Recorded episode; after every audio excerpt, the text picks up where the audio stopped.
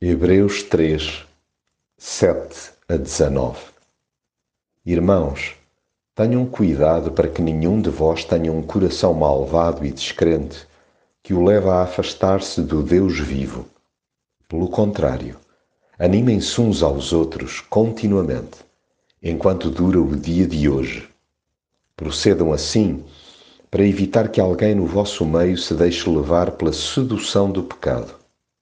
Na realidade, nós participamos em tudo com Cristo, se mantivermos firme até ao fim a confiança que tínhamos no princípio.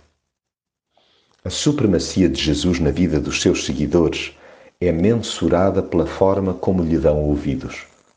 Não se trata meramente de escutar o que ele profere, mas de dar seguimento em atos às suas orientações. Um dos exercícios mais desafiantes dos tempos que correm mas que já tem um longo historial entre as gerações passadas, é a arte de não endurecer o coração.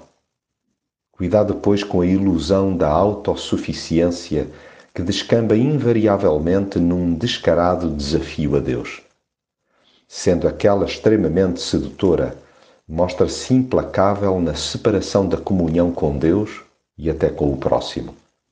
A vaidade apodera-se do ego, inchando-o até que imploda. São muitos os que se estampam por teimarem numa rota humanista, dispensando Deus do seu cotidiano.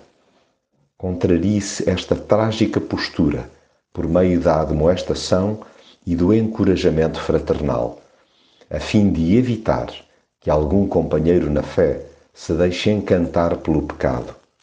Na realidade, nós participamos em tudo com Cristo se mantivermos firme até ao fim a confiança que tínhamos no princípio.